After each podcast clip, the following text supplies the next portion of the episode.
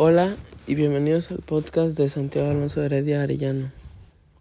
Hoy hablaré sobre el fútbol y para este tema elegí a un jugador muy especial para muchos. Su nombre es Lionel Messi. Él es un futbolista argentino que juega como delantero o centrocampista. Un jugador histórico del Fútbol Club Barcelona.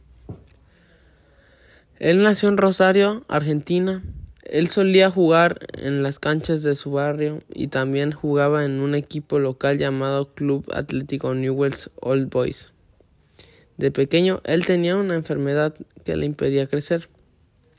Un día un visor del Fútbol Club Barcelona le vio un talento inimaginable que podía potenciar en su llegada al club.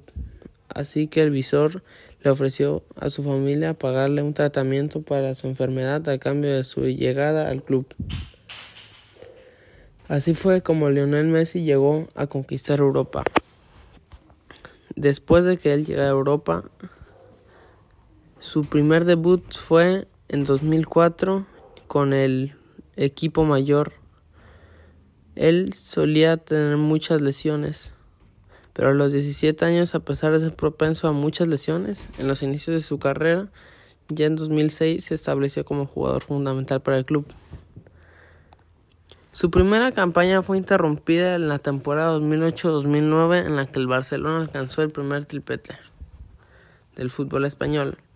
Por su estilo de juego de pequeño dribleador zurdo, pronto se le comparó con el compatriota Diego Maradona, quien en 2007 lo declaró su sucesor y para mí uno de los mejores jugadores de la historia.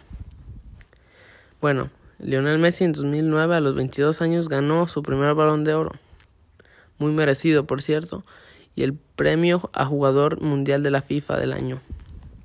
Siguieron tres temporadas exitosas en las que ganó cuatro balones de oro de forma consecutiva.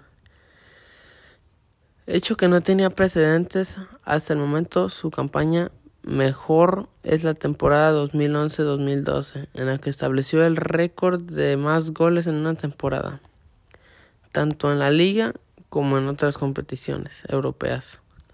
Durante las dos siguientes temporadas también sufrió lesiones. En 2014 perdió el balón de oro frente a Cristiano Ronaldo, que para mí también es uno de los mejores jugadores de la historia del fútbol, a quien se le considera su rival recuperó su mejor forma durante la campaña 2014-2015, superando al máximo goleador absoluto en la liga y la Liga de Campeones. Se coronó como el máximo goleador de estos dos torneos y logró con el Barcelona un histórico segundo triplete, además de ganar su quinto balón de oro. volvería a ganarlo por sexta vez y séptima vez en 2019 y 2021.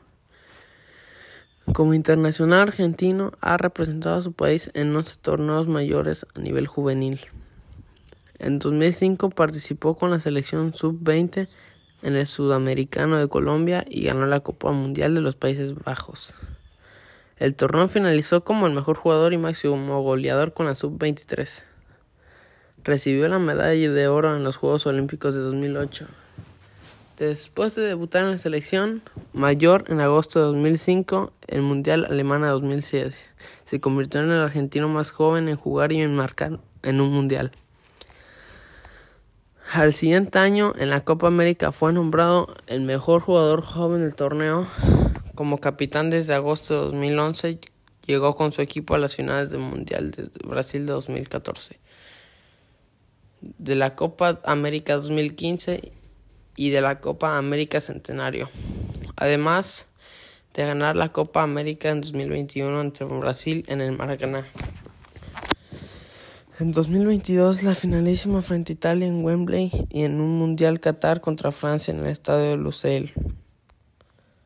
Para mí, ese es uno de los mejores jugadores de la historia del fútbol y por muchos otros consideran a Cristiano mejor que Lionel Messi, pero para mí él genera muchas más ocasiones en el campo y lidera mejor a su equipo y siempre lo lleva al frente. Bueno, muchas gracias por escuchar mi podcast y espero que les haya gustado mucho. Nos vemos la siguiente semana. Adiós.